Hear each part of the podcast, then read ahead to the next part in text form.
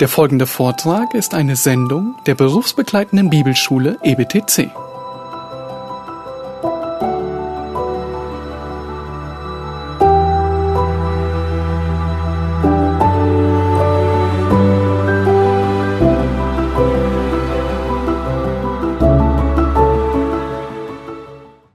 Ja, wir fahren fort, wo wir gestern, gestern stehen blieben in Römer Kapitel 8. Und wir kommen jetzt zu den Versen 5 bis 8. Ich habe einige einleitenden Gedanken dazu gesagt und jetzt wollen wir sie uns einzeln ansehen. Die Lieder, die wir jetzt vorhin sangen, die drücken alle von verschiedener Seite genau das aus, worum es in diesen und in den nachfolgenden Versen geht. Lesen wir noch einmal die Verse in Römer 8, die Verse 4 bis 8. Damit die Rechtsforderung oder das Recht des Gesetzes erfüllt wird in uns, die nicht nach dem Fleisch, sondern nach dem Geist wandeln. Denn die nach dem Fleisch sind, sinnen auf das, was des Fleisches ist die aber nach dem Geist sind auf das, was des Geistes ist. Denn die Gesinnung des Fleisches ist der Tod, die Gesinnung des Geistes aber Leben und Frieden, weil die Gesinnung des Fleisches Feindschaft ist gegen Gott, denn sie ist dem Gesetz Gottes nicht untertan, denn sie vermag es auch nicht. Die aber im Fleisch sind, vermögen Gott nicht zu gefallen. Paulus spricht also hier von denen, die nach dem Fleisch sind.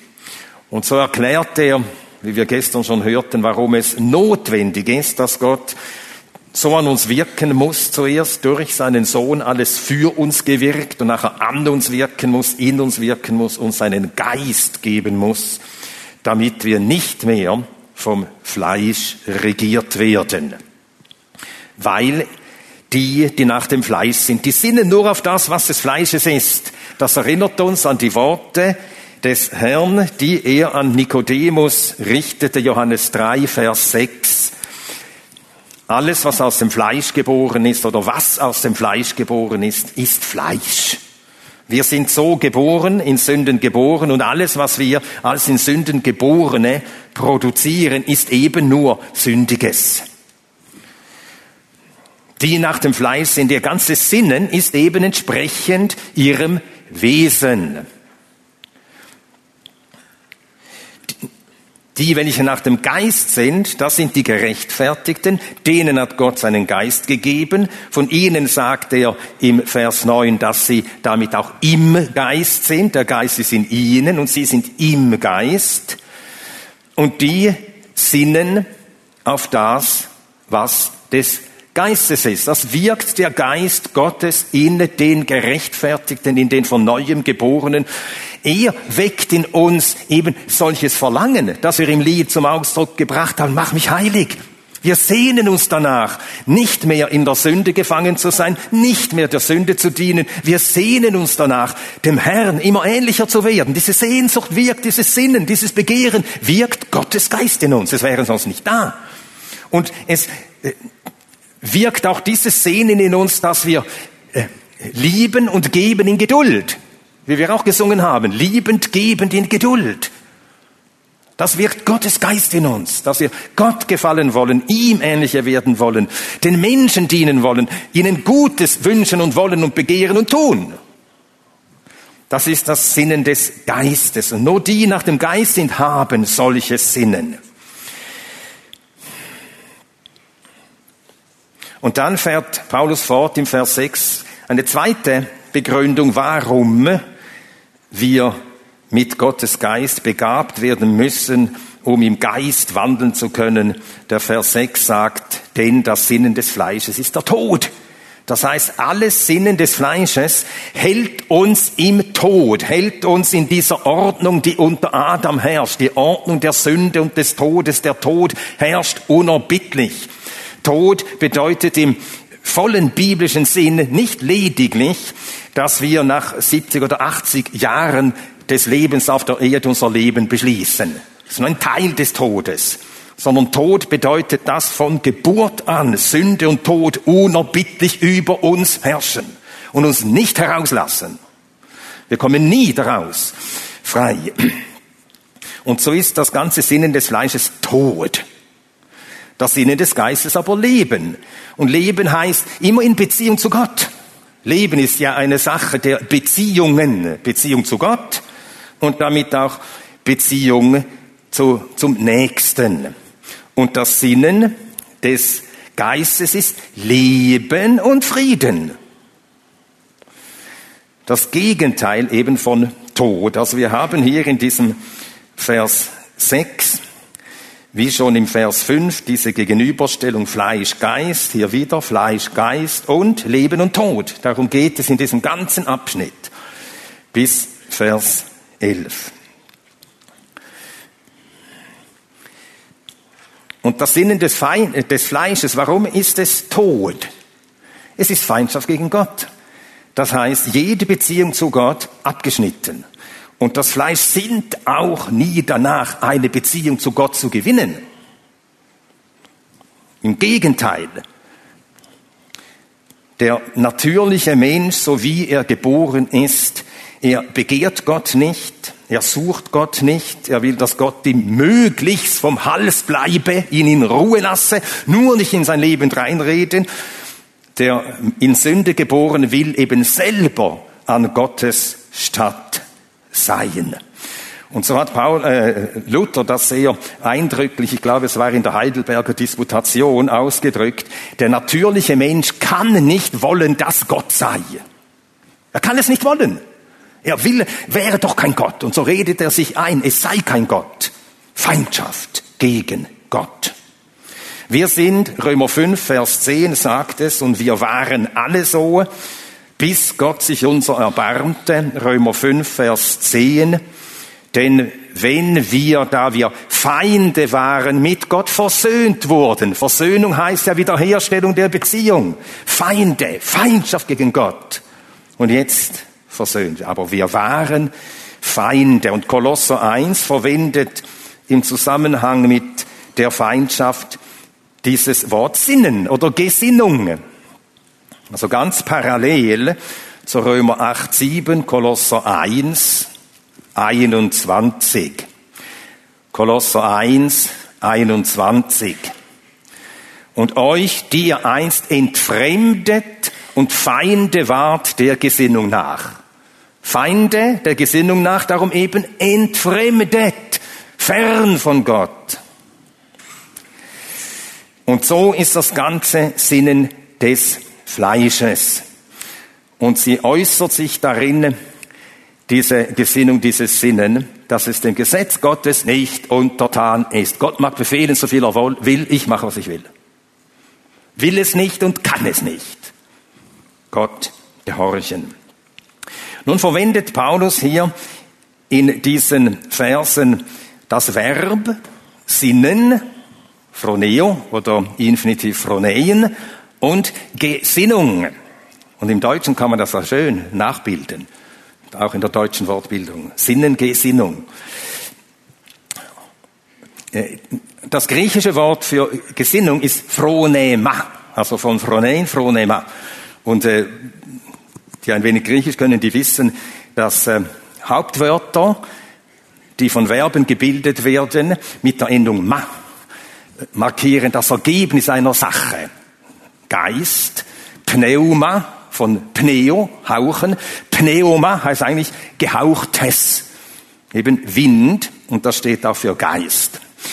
Und Phronema, das ist das Ergebnis des Sinnens. Und so sagt Paulus, das ganze Ergebnis des, Sinnen, des Sinnens des Fleisches ist Tod. Das ist das Ergebnis. All sein Sinnen lauf, läuft darauf hinaus, gegen Gott, ohne Gott, sich selber verwirklichen.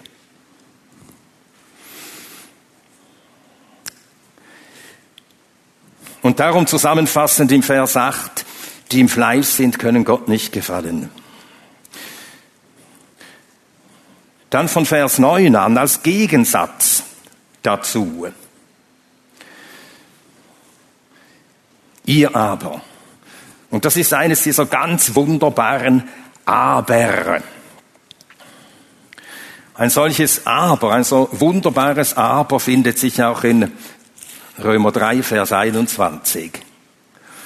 Paulus hat in Römer 3 äh, in Römer 1, 18 bis 320 gezeigt, wie alle, Juden wie Heiden, alle unter der Sünde sind, unter Gottes Zorn stehen und bleiben und davon nie loskommen, auch die Juden nicht, obwohl sie das Gesetz haben und damit viel mehr wissen als die Heiden über Gott, Gottes Wesen, Gottes Willen.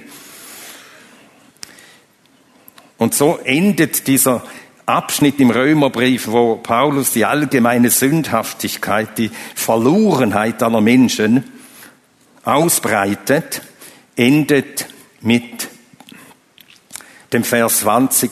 Aus Gesetzeswerken wird kein Fleisch für ihn gerechtfertigt werden. Kein Fleisch, alle und alles verloren. Und dann kommt dieses wunderbare Vers 21, jetzt aber. Alles verloren, wenn es auf uns Menschen ankommt, aber Gott. Jetzt aber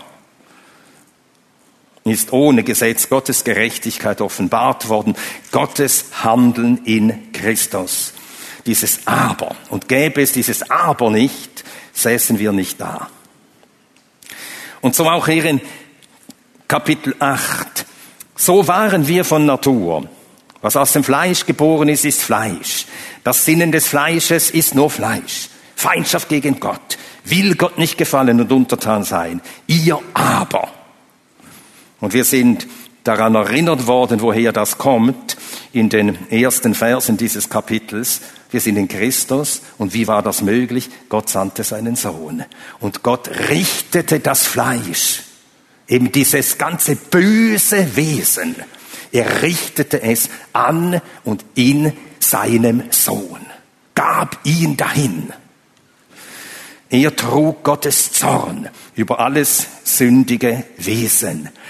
Und so konnte Gott eben uns für gerecht erklären, uns seinen Geist geben und dann von uns sagen, ihr aber, ihr aber. Was für ein Gegensatz. Ihr aber seid nicht im Fleisch sondern im Geist. Und damit, dass wir im Geist sind, hängt unauflöslich zusammen, dass auch der Geist in uns ist. Und beachtet, wie Paulus es sagt, er sagt nicht lediglich, ihr seid im Geist, wenn nämlich Gottes Geist in euch ist, sondern, wie sagt er, in euch wohnt, Eukeien, von Eukos, Haus, Hausen, wie man ja auf Deutsch sagen kann. Nur es ist, klingt ein wenig abschätzig, wenn man sagt, jemand Hause, aber es ist ein, in einem Hause sein. Und wenn jemand ein Haus hat, das heißt, er hat sich dort bleibend niedergelassen. Und das ist einer der großen Unterschiede zwischen dem Wirken des Heiligen Geistes in der vorhergehenden Haushaltung im Alten Testament. Gott wirkt auch in den äh, einzelnen Gläubigen, an ihnen, in ihnen, aber es wird nie gesagt, es war auch nie der Fall, dass er in ihnen wohnte. Jetzt wohnt der Geist in uns, in den Gerechtfertigten. Er hat sich bleibend niedergelassen. Paulus sagt das noch zweimal, im Vers 11 sagt er es zweimal. Wenn aber der Geist dessen, der Jesus aus den Toten auferweckt hat, in euch wohnt, wie lange? Bis wir auferweckt werden. Bis unser Leib aufersteht. Eben bleibend. Bleibend. Nicht vorübergehend, wie im Alten Testament. Wenn er in euch wohnt, so wird er, der Christus aus den Toten auferweckt hat, auch eure sterblichen Leiber lebendig machen wegen seines in euch wohnenden Geistes. Dreimal sagt er es in diesem Abschnitt um es hervorzuheben, wie herrlich das ist. Und damit, dass der Heilige Geist in uns wohnt, sind wir befähigt, solange wir in dieser Welt des Todes sind, nicht dem Tod zu erliegen und den Kräften und Mächten des Todes. Auch wenn wir häufig straucheln, aber wir stehen immer wieder auf und unser Weg geht hindurch, durch eine solche Welt, wo Sünde und Tod über alles herrschen zum Ziel Und die Tatsache, dass Gottes Geist in uns wohnt, rüstet uns auch aus für unseren Dienst, den wir unterwegs haben. Es geht uns ja nicht nur darum, dass wir gut ans Ziel kommen und schauen, weder links noch rechts schauen, nur sagen, ich muss Ziel erreichen, alles andere interessiert mich nicht. Natürlich müssen wir das Ziel vor Augen behalten, aber wir haben ja Arbeit unterwegs. Und auch für die Arbeit unterwegs. Und in dem Zusammenhang sagt Paulus im zweiten Timotheusbrief im Kapitel 1. Jener Brief, wo es lauter Anweisungen gibt. Lauter Anweisungen. Der Brief ist, ähm, ist nicht da, Martin. Ähm, wir unterhielten uns beim Frühstück darüber und in dem Zusammenhang äh, habe ich dann, wurde auch gesagt, eben Befehle, lauter Befehle. Ein Lehrer, ein solcher Lehrer an der Schule, wie ein Offizier, zack, zack, immer Befehle. Und dann äh, sagte ich Martin, ja, der zweite Timotheusbrief muss dem sehr gefallen haben. Besteht ja aus lauter Imperativen, lauter Befehle an Timotheus. Lauter Befehle. Und in dem Zusammenhang steht eben im Kapitel 1, Vers 14. Bewahre das Schöne, eben ein Befehl, einer der vielen, bewahre, ist ein Befehl, bewahre das schöne anvertraute Gut, das Evangelium des Heils, die ganze Glaubenslehre, diese wunderbare, unbeschreiblich schöne, herrliche Lehre, bewahre das schöne, anvertraute Gut durch den Heiligen Geist, der in uns wohnt. Timotheus wohnt in dir, bleibt in dir, bleibt mit dir bis ans Ende.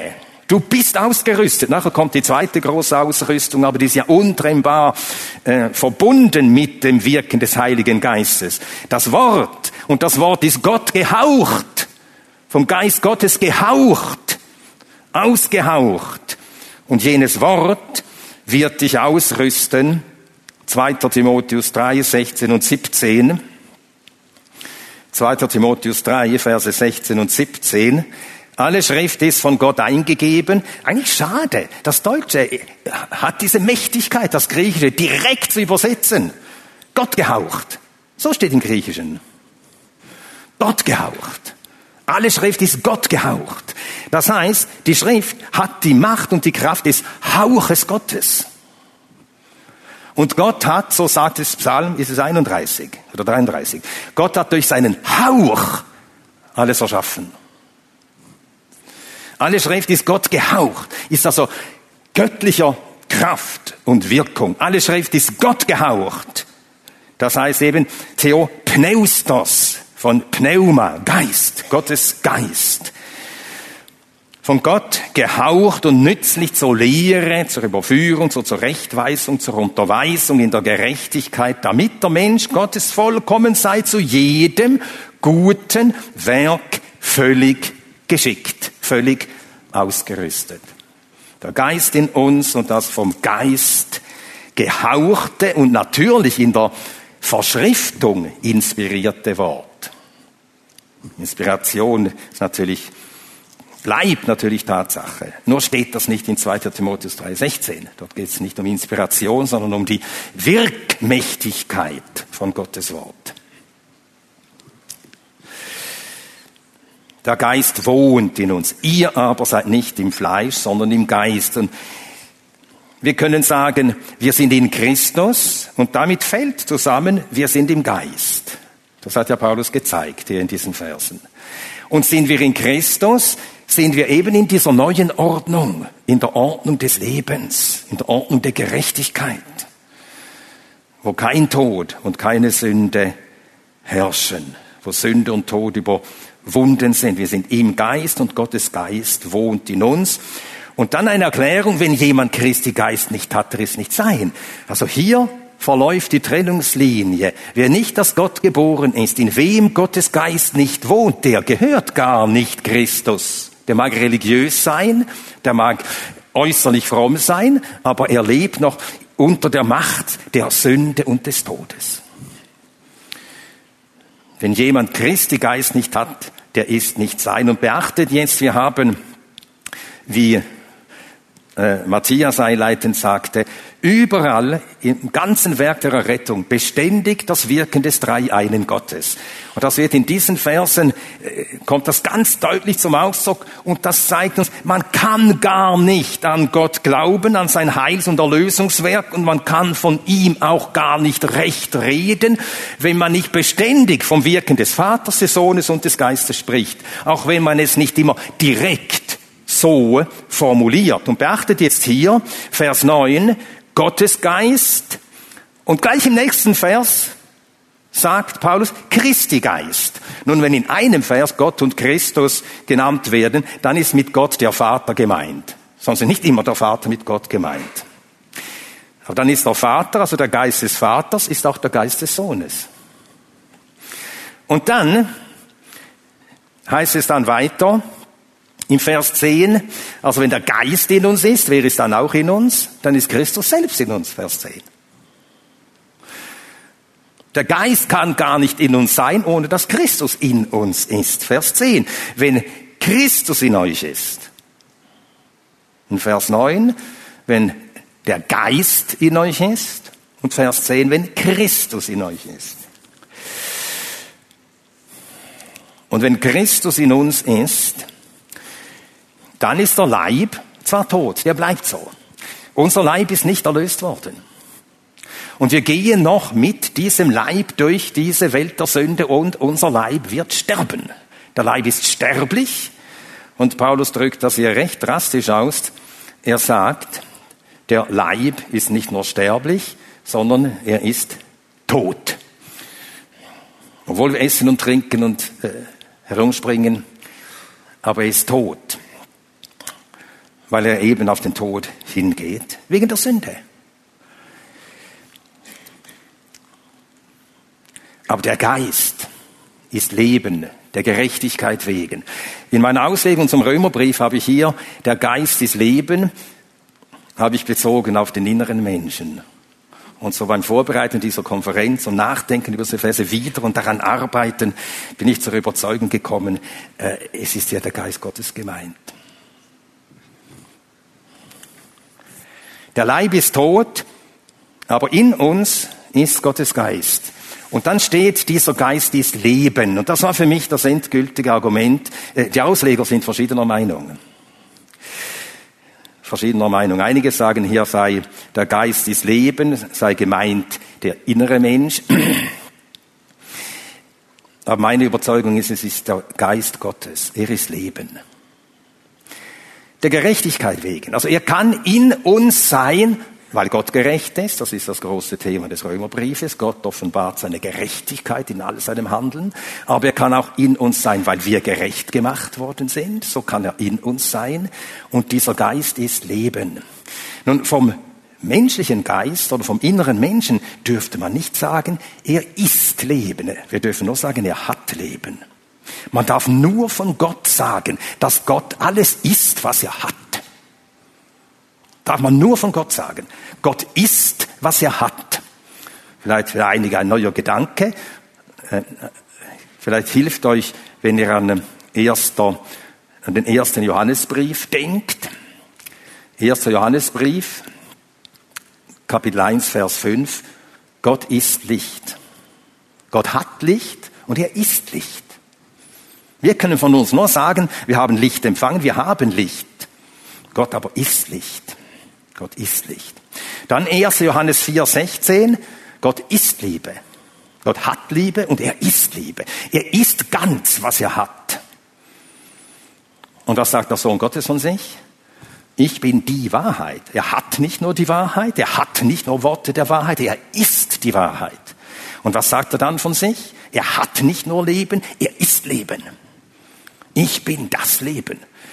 Und deshalb bin ich der Überzeugung, wenn hier steht, der Geist ist Leben, dann muss das der Heilige Geist sein. Er ist Leben und er wohnt in uns und als solcher belebt er uns, als solcher stärkt und kräftigt er den inneren Menschen. Paulus betet darum für die Epheser. Er sagt, ich beuge meine Knie äh, vor dem Vater von welchem die ganze Familie im Himmel und auf der Erde genannt wird, dass er euch gebe, nach dem Reichtum seiner Herrlichkeit mit Kraft gestärkt zu werden an dem inneren Menschen durch seinen Geist. Epheser 3, Vers 16. Der Geist, der in uns ist, stärkt den inneren Menschen. Der innere Mensch wird belebt und hat darum Leben, aber er ist nicht Leben. Der Geist ist Leben, wir haben Leben.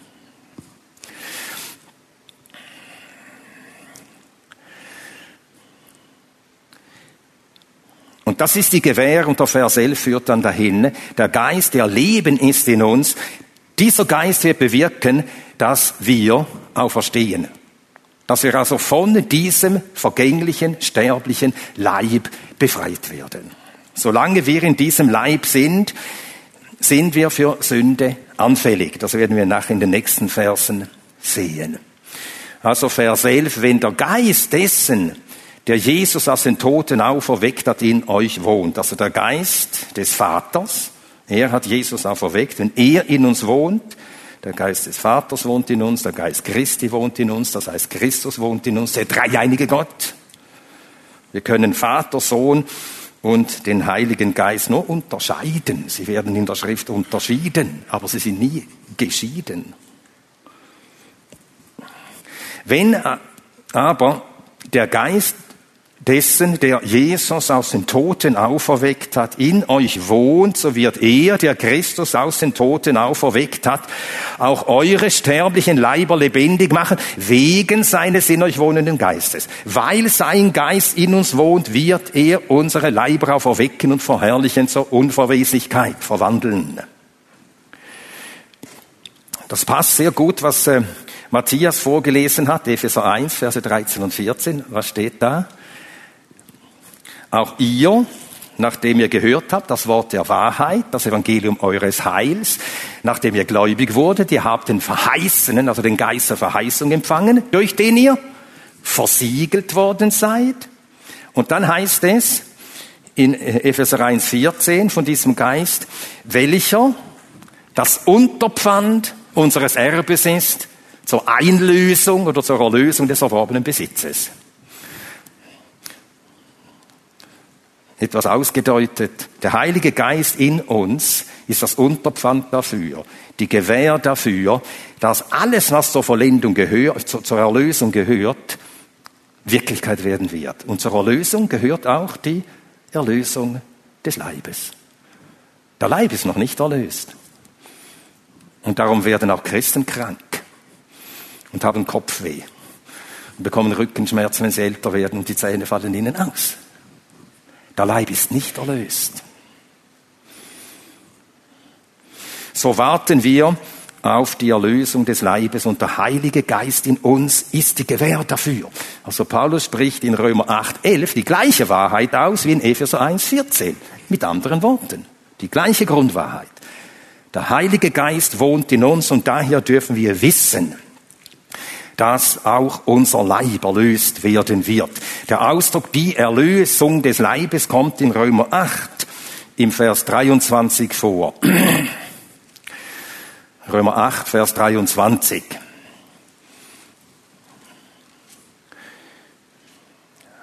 Nicht allein aber sie, Zusammenhang nicht nur die Schöpfung seufzt, nicht allein aber sie, sondern auch wir selbst, auch wir seufzen die wir als Erstlingsgabe den Geist haben. Die wir die Erstlinge des Geistes, gemeint ist, als Erstlingsgabe den Geist haben. Auch wir seufzen und erwarten die Sohnschaft, nämlich die Erlösung unseres Leibes. Wir sind schon Kinder Gottes, aber es ist noch nicht offenbar geworden, was wir sein werden. Das meint Paulus hier. Wir haben die Sohnschaft schon, aber es ist noch nicht offenbar geworden, was die Sohnschaft alles beinhaltet, nämlich auch die Erlösung des Leibes. Und der Geist Gottes in uns ist die Gewähr. Objektiv die Gewähr. Ob wir das fühlen oder nicht, und wenn du aus Gott geboren bist und ob du das verstehst oder nicht, das mit der Erlösung des Leibes, es wird geschehen, weil Gottes Geist in dir wohnt. Aber noch besser ist es, wenn das Wort Gottes uns lehrt und wir verstehen, dass es geschehen wird. Wir werden auch verstehen zur Herrlichkeit, und dazu gibt der Heilige Geist uns auch subjektiv die Gewissheit. dass wir auch diese Gewissheit haben, ein von Gottes Geist gewirkte, durch nichts zuzuschüttende, manchmal etwas schwächere, aber durch nichts zuzuschüttende und zu erlöschende Gewissheit. Wir werden verherrlicht werden. Wir werden dem Herrn gleich sein. Wir werden ihn sehen. Wie dankbar sind wir Gott, dem Vater und dem Sohn, dass sie den Geist gesandt haben. Wie dankbar sind wir für die Gabe des Heiligen Geistes. Und jetzt nach dem, was Paulus hier gesagt hat über Gegensatz, oder fasse nochmal zusammen, was Paulus hier gesagt hat, darüber, was Gott wirken musste, dass er uns den Geist überhaupt geben konnte. Und was er dann darüber gesagt hat, warum das sein musste und uns gezeigt hat, wie das Fleisch, wie unsere Natur eben ist und dass die überwunden werden musste und dass wir deshalb den Geist in uns haben müssen und in ihm wandeln müssen, sonst geht es nicht. Und nachdem er uns gezeigt hat, was das alles beinhaltet, er wohnt in uns, er bleibt bei uns und er ist die Gewähr dafür, dass wir einst zur Herrlichkeit auch verstehen werden. Nachdem er das gesagt hat, in typisch, in typischer Weise des Apostels, jetzt kommt eine Schlussfolgerung. Wenn das alles stimmt, dann ergibt sich daraus Vers 12. So den Brüder, in dem Fall Brüder, wenn das sich so verhält, sind wir Schuldner dann sind wir schuldig. Und jetzt kommt unsere Verantwortung. Gott hat all das an uns gewirkt. Gott hat uns das, äh, all das gegeben. Und das macht uns verantwortlich. Darum sind wir schuldig, entsprechend zu leben. So den Brüder sind wir Schuldner, nicht dem Fleisch. Wir waren Schuldner dem Fleisch. Wir konnten gar nicht und wollten vor allem nicht anders. Und darum war die Knechtschaft ja so vollständig. Wir wollten ja gar nicht anders als in der Sünde leben, der Sünde dienen, dem Fleisch dienen, uns selbst gefallen, uns selbst verwirklichen, unsere Ziele erreichen, uns einen Namen machen. Wir wollten gar nichts anderes. Das war für uns Sinn überhaupt des Daseins. Wir waren Schuldner dem Fleisch, konnten und wollten nicht anders. So den Brüder sind wir Schuldner, nicht dem Fleisch, um nach dem Fleisch zu leben. Und Paulus macht hier, es ist nicht ganz ein Anakolut. Also wer griechische Grammatik gehabt hat und äh, im Neuen Testament ist er dem auch begegnet. Was ist ein Anakolut? Das ist ein nicht folgerichtig zu Ende geführter Satz. Man beginnt einen Satz und sagt nicht das Ende. Weil selbstverständlich ist, das ist häufig der Grund, weil selbstverständlich ist, was das Ende des Satzes wäre. Also wir hätten erwartet einen vollständigen Satz. So dem Brüder sind wir Schuldner nicht dem Fleisch, um nach dem Fleisch zu leben, sondern dem Geist zu leben. Aber das muss er jetzt gar nicht sagen. Es ist uns klar. Es ist uns klar. Und dann nennt er im Vers 13 eben die, die beiden großen Möglichkeiten. Nach dem Fleischleben, was bringt das? Sterben. Nach dem Geistleben, was bringt das? Leben. Und jetzt meint er Sterben und Leben, Tod und Leben eben in diesem umfassenden Sinn. Wenn du nach dem Fleisch lebst, obwohl der Geist in dir wohnt, dann bleibst du, dann wandelst du unter der Macht der Sünde und des Todes. Erstens ist das ein jämmerliches Dasein, es ist ein Elend, so, so zu leben, und es hat Auswirkungen, es hat Folgen, es hat auch weitere Folgen. Oder du lebst, wandelst im Heiligen Geist und dann wirst du leben. Und das heißt im Leben stehen, im Leben gedeihen, im Leben Christi vorangehen bis zum Ziel. Wir sind Schuldner. Das ist ein Ausdruck, den Paulus gerne verwendet, gerade im Römerbrief. Im Römerbrief kommt das äh, wiederholt vor. Schuldner, Römer 1, Vers 14 schon.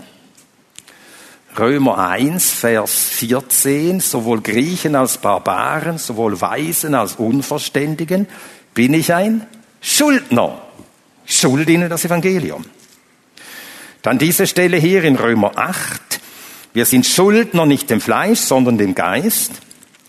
Dann kommt es wieder in Römer 13, Vers 8.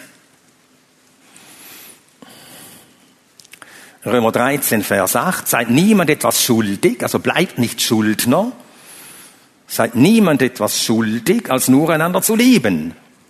Wir sind Schuldner, den Geschwistern und den Menschen, sie zu lieben. Wir schulden ihnen Liebe. Und dann Kapitel 15, Kapitel 15, es geht um eine Sammlung, die Paulus für die Heiligen, die Armen unter den Heiligen in Jerusalem veranstaltet hat. Und äh, in Mazedonien hat man schon Geld zusammengelegt. Und dann schreibt er,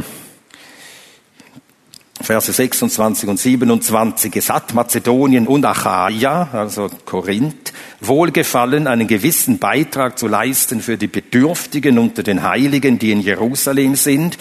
Es hat ihnen nämlich wohlgefallen, auch sind sie ihre Schuldner. Denn wenn die Nationen ihrer geistlichen Güter teilhaftig geworden sind, so sind sie Schuldner, ihnen auch in den leiblichen zu dienen. Schuldigkeit, das ist eine moralische Pflicht, dass wir der nachkommen. Verantwortung. Wir sind verpflichtet, entsprechend zu leben. Wenn Gottes Geist in uns wohnt, sind wir verpflichtet, so zu leben. Und wie drückt Paulus das aus? Wir sind verpflichtet, nicht dem Fleisch zu dienen, sondern durch den Geist die Handlungen des Leibes zu töten. Äh, als ich diesen äh, Kommentar geschrieben hatte, und zum Glück gibt es Lektoren im Verlag, und ich bin sehr dankbar gewesen für alle Hinweise und Korrekturen, die ich bekommen habe. Und äh, jemand schrieb dann, ja, sollte man das nicht ändern? Das kann man ja falsch verstehen. Handlungen des Leibes, also Leibfeindlichkeit, das lehrt die Bibel ja nicht. Und ich habe dann geantwortet, äh, Paulus sagt das ja nicht äh, umsonst, er weiß ja schon, was er schreibt. Nun, wieso verwendet er diesen Ausdruck, die Handlungen des Leibes. Nun, wenn wir den ganzen Vers lesen, dann merken wir, äh, äh es ist äh, äh, nicht so schwer zu verstehen, was er meint. Die Handlungen des Leibes sind nämlich parallel zum Fleisch in der ersten Vershälfte. Habt ihr das gemerkt? Der ersten Vershälfte? Wir sind Schuldner nicht im Fleisch sondern was sollen wir stattdessen tun? Und dann hätte Paulus fortfahren können und sagen können, wir sind schuldig, die Regung des Fleisches zu töten. Das meint er nämlich. Natürlich meint er das. Ist ja klar. Wir sind schuldig nicht dem Fleisch, sondern also durch den Geist entsprechend die Regungen des Fleisches zu töten. Aber er sagt die Handlungen des Leibes. Und da müssen wir ganz einfach bedenken, dass Paulus alles über den Leib gesagt hat in Römer 6, 7 und 8 in Römer 6, 7 und 8. Und wir sehen, dass Paulus die Begriffe, er verwendet sie ganz konsequent. Römer 6, Vers 6. Römer 6, Vers 6, da wir dieses wissen, dass unser alter Mensch mitgekreuzigt worden ist, damit der Leib der Sünde. Und hier meint er diesen Körper. Da ist viel Diskussion, Leib, uh, irgendein Korpus und jeder Menge Sünden. Also in irgendeinem übertragenen Sinn sei das gemeint. Nein, er meint diesen Leib hier. In diesem Leib sündigen wir nämlich fortwährend. Natürlich nicht nur, aber Hände, Füße, alles, denen sündigen wir fortwährend. Und das soll aufhören. Also der Leib. Und dann spricht er in Kapitel 6 an von den Gliedern, den einzelnen Gliedern des Leibes. Er meint also ganz konkret diesen Leib da. Römer 6, Vers 12, also herrsche nicht die Sünde in eurem sterblichen Leib. Hier wieder, dieser Leib. Meint immer das Gleiche. Stellt nicht eure Glieder oder gebt nicht eure Glieder der Sünde hin zu Werkzeugen der Ungerechtigkeit. Das ist ja das, was der Sünder tut. Mit dem Leib will nur sich selbst dienen. Sondern, was sollen wir tun mit diesem Leib? Sondern gebt eure Glieder Gott hin zu Werkzeugen der Gerechtigkeit. Und in dem Zusammenhang verstehen wir das. Nach in Römer 7, Vers 24, wer wird mich retten von diesem Leib des Todes? Da meint er diesen Leib, der sterben wird. Und er merkt, wie die, die, äh, seine sterblichen Gliedern, da regt sich die Sünde. Vers 23, Römer 7, 23, ich sehe ein anderes Gesetz in meinen Gliedern, das dem Gesetz meines Sinnes widerstreitet und mich in Gefangenschaft bringt unter das Gesetz der Sünde, das in meinen Gliedern ist. Und wenn wir das bedenken, verstehen wir Römer 8, Vers 13 ohne Schwierigkeiten. Die Handlungen des Leibes. Er meint eben, wenn man den Leib verwendet, um sich selbst zu gefallen, sich selbst zu verwirklichen, sich selbst herauszuputzen und sich zu sonnen in seiner eingebildeten Schönheit. Als Beispiel nur.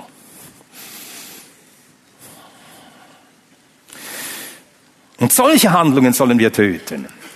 Also das Sündigen, die sündigen Handlungen, die wir eben mit diesem Leib vollziehen, das sollen wir töten. Und tun wir das, dann werden wir leben. Das heißt, dann wandeln wir eben im Frieden in der Seele. Frieden, nicht nur Friede mit Gott, sondern auch der Friede Gottes regiert uns dann. Der Friede Gottes in der Seele. Dann sind wir froh auf unserem Weg. Dann haben wir Frieden mit den Brüdern. Und regen uns nicht auf. Wenn wir im Fleisch wandeln, regen wir uns beständig auf über alles, was uns in die Quere kommt. Das können wir dann nicht leiden. Und dann werden wir streitsüchtig. Also dann werden wir wirklich leben. Wahrhaft im Leben Christi wandeln. Das meint er hier. Nun, wollen wir hier an dieser Stelle das sehr gut beachten. Also wir halten fest, die Tatsache, dass wir als Gerechtfertigte der Sünde und dem Gesetz der Sünde gestorben sind, diese Tatsache befreit uns nicht von der Pflicht, die Regungen der Sünde in unseren Gliedern zu töten. Ganz allgemein formuliert. Gottes Gnade befreit uns nicht von der Verantwortung, sondern Gottes Gnade befähigt uns, unserer Verantwortung nachzukommen. Das ist ganz wichtig. Gottes Gnade befreit uns nicht von der Verantwortung, sondern Gottes Gnade befähigt uns, gemäß unserer Verantwortung zu handeln. Also müssen wir tun, was Paulus hier sagt. In Christus sind wir frei Römer 8, Vers 2, frei gemacht vom Gesetz der Sünde und des Todes. Und diese Freiheit müssen wir gebrauchen.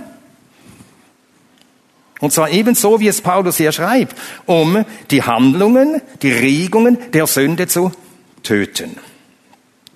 Nun, was bedeutet töten? Es ist ein drastisches Wort, das Paulus hier verwendet. Er, er verwendet das Verb thanato, thanatos, Tod. Ich plage euch ein bisschen mit griechischer Wortlehre. Alle Verben auf o, also Thanatos, Tod, und Verben auf o, Thanatoo, solche Verben, die äh, markieren, bewirken dieser, dieses Hauptwortes Tod. Also Tod machen heißt das. Ein Doulos ist ein Knecht, Douloo heißt jemanden zum Knecht machen.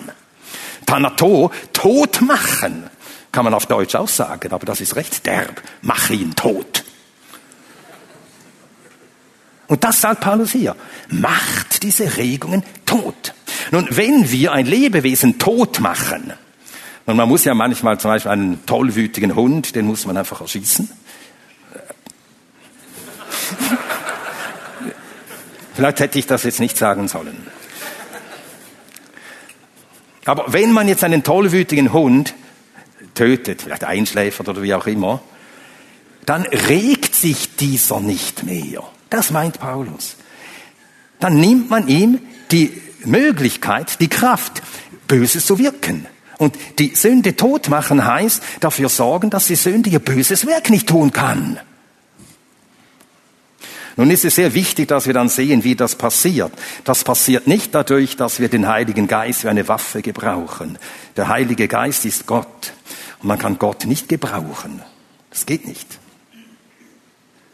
sondern es geschieht dadurch, wie Paulus dann im Vers 14 sagt, so viele vom Geist Gottes geleitet werden. Das sind die, die eben Leben aus Gott haben und in diesem Leben wandeln, indem wir uns vom Geist Gottes leiten lassen.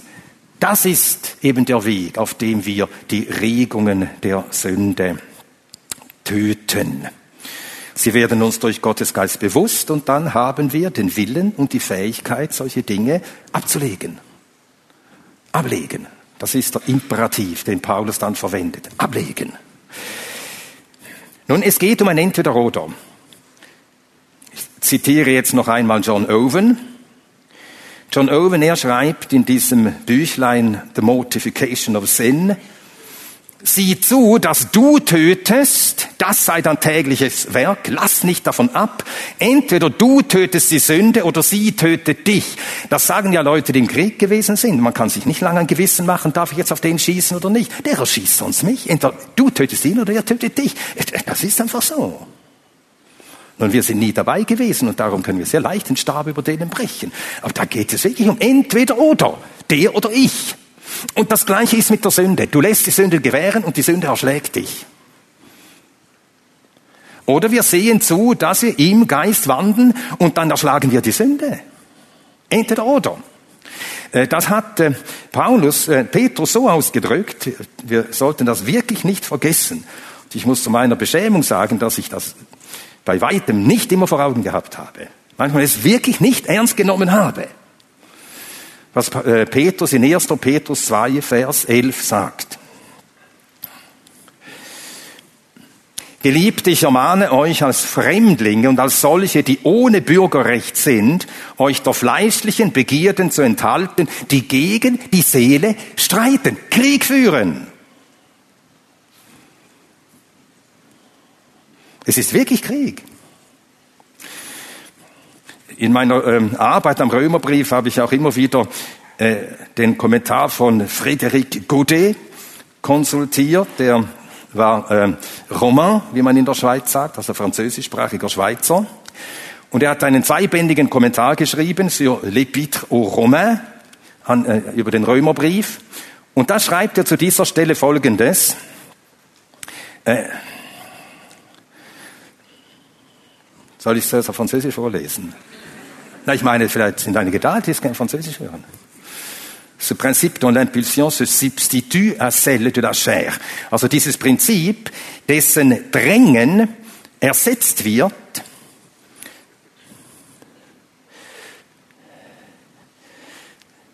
Also dieses, äh, äh, dieses Prinzip, dessen Drängen uns dem Fleisch aussetzt, wohin führt dieses Drängen? Nein, falsch. Äh, dieses Drängen, das ist das Drängen des Geistes. C'est Impulsion. Also das ist der, der Impuls. Das hat doch gestern, hatte doch gestern verwendet das Wort. Oder nicht? Impuls, oder? Ähm, Steve Lonetti. Also dieser Impuls des Geistes, der Geist drängt dich, die Sünde zu töten. Dieses Prinzip, dieses Drängen, das äh, das Drängen des Geistes ersetzen will. Wohin führt dieses Drängen? Uh, nous conduit-elle. Wohin führt dieses Drängen? À une mort aussi. Auch zu einem Tod. Nämlich, mais à une mort qui est le chemin de la vie. Nämlich zu einem Tod, welcher der Weg des Lebens ist. Ja? Durch den Geist töten wir. Führt zu einem Tod, wir töten, aber wir töten die Sünde und das ist der Weg des Lebens. Und dann äh, zitiert der Johannes Calvin. Und zwar Johannes Calvins äh, Auslegung zum Römerbrief. Und äh, Johannes Calvin schreibt in seiner Auslegung zum Römerbrief, La mort du péché, c'est la vie de l'homme. Der Tod der Sünde, das ist das, We das ist das Leben des Menschen. Und das Leben der Sünde ist der Tod des Menschen. Der Tod der Sünde ist das Leben des Menschen. Das Leben der Sünde ist der Tod des Menschen. Entweder oder, es ist wirklich so. Die Sünde drängt immer zum Äußersten. Das sollten wir nicht vergessen. Die Sünde drängt immer zum Äußersten. Sie führt Krieg gegen unsere Seele. Und das heißt, ein böser Gedanke, Begierde nach Besitz, dieser Gedanke, wenn du ihn nicht überwindest, durch das Wirken des Heiligen Geistes, führt zum Diebstahl. Und erst dort kommt dieser Gedanke, dieser, dieser Drang zur Ruhe. Unreine Gedanken, sie drängen zur Hurerei oder zum Ehebruch. Sie haben keine Ruhe, bis, bis sie zum Äußersten gekommen sind. Das ist so. Das böse Auge, wenn du anfängst, die Geschwister nur noch schief anzusehen, das böse Auge bei dir beginnt, wenn du das nicht ablegst, es führt zur Gemeindespaltung, immer zum Äußersten. Groll, wenn du den Groll bestehen lässt, er führt zum Totschlag. Und wenn es nur Rufmord ist, nur. Nur. Schlimm genug. Und Zweifel, wenn du den einfach wachsen lässt, Zweifel führt zum Abfall vom Glauben. Also die Sünde will immer zum Äußersten und ruht vorher nicht. Nun, wie geschieht das denn praktisch im täglichen Leben? Wie können wir durch den Geist die Handlungen des Leibes töten? Äh, eine Frage an, an, Christian. Wann haben wir angefangen? Äh, an Theo. Wann haben wir angefangen? Ich habe noch zehn Minuten. Danke. Wie geschieht das praktisch? Wie wirkt das der Heilige Geist in uns? Es ist der Heilige Geist, der das wirkt. Und wenn wir uns vom Heiligen Geist hierin führen lassen, werden wir eben die Sünde töten. Er überführt, der Heilige Geist überführt von Sünde. Und wenn es nur ein unfreundliches Wort ist, so sagst du so schnell dahin und nachher bist du für dich allein und vielleicht am nächsten Morgen erst liest du die Bibel und nachher ruft Gottes Geist durch ein Wort, das du liest, das dir in Erinnerung. Das war ein, ein, ein scharfes Wort, das war ein spitzes Wort, das war gemein, das war lieblos. Und dann gehst du zu deiner Frau und sagst, es tut mir leid, es war nicht recht. Und so überwindet man durch das Wirken des Heiligen Geistes die Sünde. Es überführt von Sünde. Wir erkennen durch sein Wirken, wie sündig Sünde ist. Wir entschuldigen ja immer Sünde, denken, ja, das ist jetzt verständlich. Ja, sie hat mich ja aufgeregt. Ja, sie hätte ja auch aufpassen können. Lauter solche Ausreden kommen sofort. Und Gottes Geist beginnt dann an uns zu wirken. Und nachher zeigt uns Gottes Geist vor Gott, was Sünde vor Gott ist. Und dann hören alle Entschuldigungen auf. Und auch wenn es, noch so harmlos erscheint oder noch so entschuldbar erscheint, dann bekennen wir es. Ich habe gegen dich, oh Gott, gesündigt. Und auch mich an meiner Frau versündigt. Wir sehen Sünde dann, wie Gott sie sieht, und das weckt in uns Abscheu vor der Sünde. Nun wie, welches Mittel verwendet der Heilige Geist? Er verwendet das geschriebene Wort. Eben du liest das geschriebene Wort und im Lesen des geschriebenen Wortes wirst du überführt. Ich äh, nannte diese Stelle 1. Petrus 2,11. Diese Stelle hat mich einmal überführt und mir gezeigt, ich habe das überhaupt nicht ernst genommen. Mich oft einfach so in Begierden einfach gehen lassen. Ist ja nicht so schlimm, ist ja harmlos relativ. Nicht ernst genommen. Sünde. Sein Rede nicht ernst nimmt. Sünde. Und dann zeigt dir Gottes Geist, was Sünde vor Gott ist und was Sünde uns antut. Und so wird Gottes Wort an uns wirksam, durch Gottes Geist wirksam gemacht. Und das heiligt uns. Dann zeigt uns der Geist Gottes durch das Wort die Folgen der Sünde. Wir haben jetzt einige Wochen schon in der Gemeinde gemeinsam, wir gehen durch das zweite Samuelbuch, zuerst erster Samuel, jetzt in zweiter Samuel, die Sünde Davids und alle seine Folgen. Es hat uns alle immer wieder erschüttert, was Sünde für Folgen hat. Der Geist überführt uns und zeigt uns die Folgen der Sünde und gibt uns auch dadurch Abscheu davor. Mach das nicht. Du verdirbst dich selbst, du verdirbst andere, du entehrst Gott. Und damit, dass der Heilige Geist uns solche Einsichten gibt, gibt er gleichzeitig gibt er den Willen und das Vermögen, die Sünde abzulegen. Sünde ablegen. Töten heißt so viel wie ablegen. Die Sünde wird uns bewusst und dann können wir durch die Kraft des Heiligen Geistes gestärkt, können wir diese Sünde ablegen. Epheser 4, 25.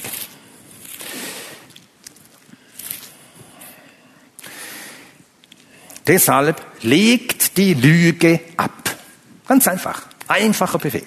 Deshalb legt die Lüge ab. So sollte man das übrigens übersetzen. Das ist eine der wenigen Stellen, wo die Elberfelder das Griechische nicht richtig verstanden hat. Deshalb legt die Lüge ab. Und dann der Vers 14. Dieses denn erklärt ja das Vorhergesagte. Das lernen übrigens alle, die Bibelstudium mit Gewinn machen. Man lernt auf diese Bindewörter achten, denn die geben uns den ganzen Sinn wie, äh, wieder, wie die Gedanken zusammenhängen, hängen, wie ein Gedanke den nächsten ergibt und wie ein Gedanke den vorhergehenden erklärt. Man muss auf diese Bindewörter achten, denn und so heißt es im Anschluss an Vers 13, denn so viele vom Geist Gottes geleitet werden, diese sind Söhne Gottes. Wir sind ja mit dem Geist begabt. Christus wohnt in uns. Wir sind Söhne Gottes. Und solche, die Söhne Gottes sind, die lassen sich vom Geist leiten. Denn wer sich vom Geist führen lässt, der erweist sich als ein Kind Gottes. Jemand, der Leben aus Gott hat, als ein Sohn Gottes, der Leben aus Gott hat, in diesem Leben wandelt und damit durch sein Wandeln im Leben aus Gott die Sünde tötet.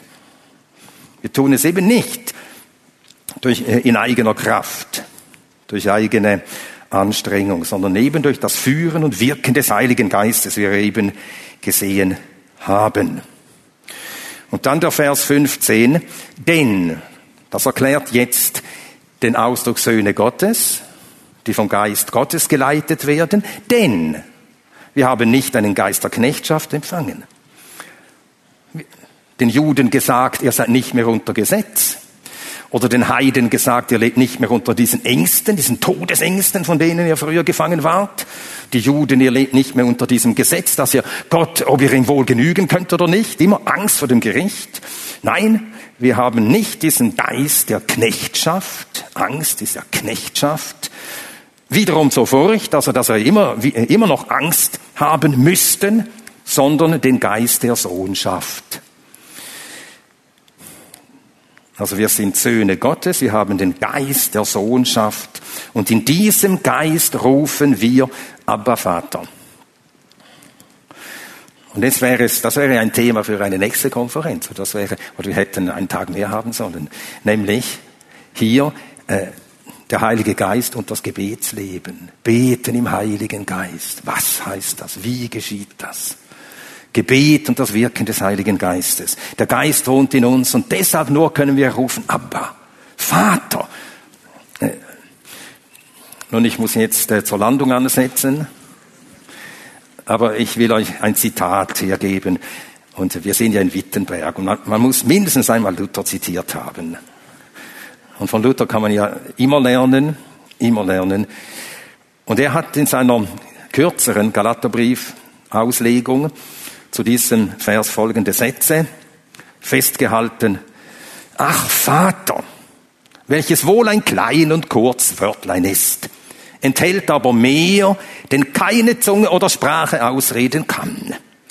Denn da redet nicht der Mund, sondern das Herz, wodurch der Mensch endlich ermannt wird, dass er bei sich denkt, ob ich gleich auf allen Seiten in großen Ängsten und Nöten bin und scheinet, als wäre ich, Herr, ganz und gar von dir verlassen und von deinem Angesicht verworfen. Dennoch bin ich Kind, du Vater, um Christi willen, bin dir lieb, um des Geliebten willen.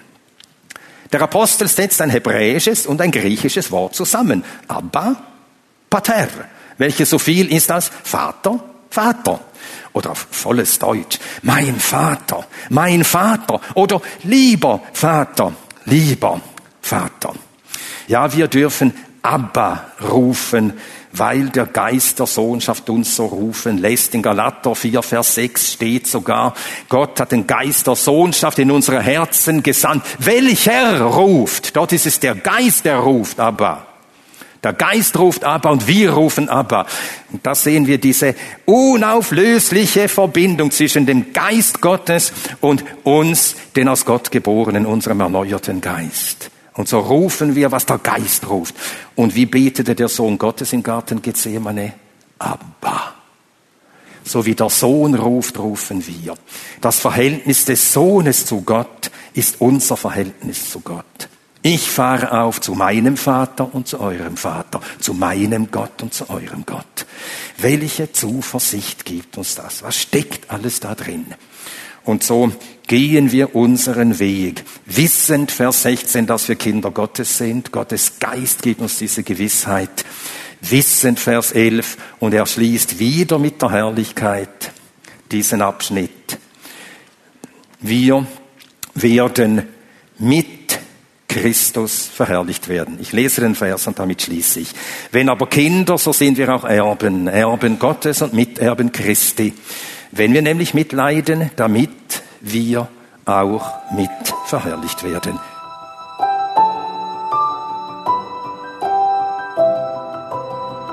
Diese Sendung war von der berufsbegleitenden Bibelschule EBTC.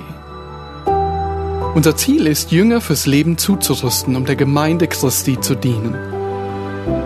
Weitere Beiträge, Bücher und Informationen findest du auf ebtc.org.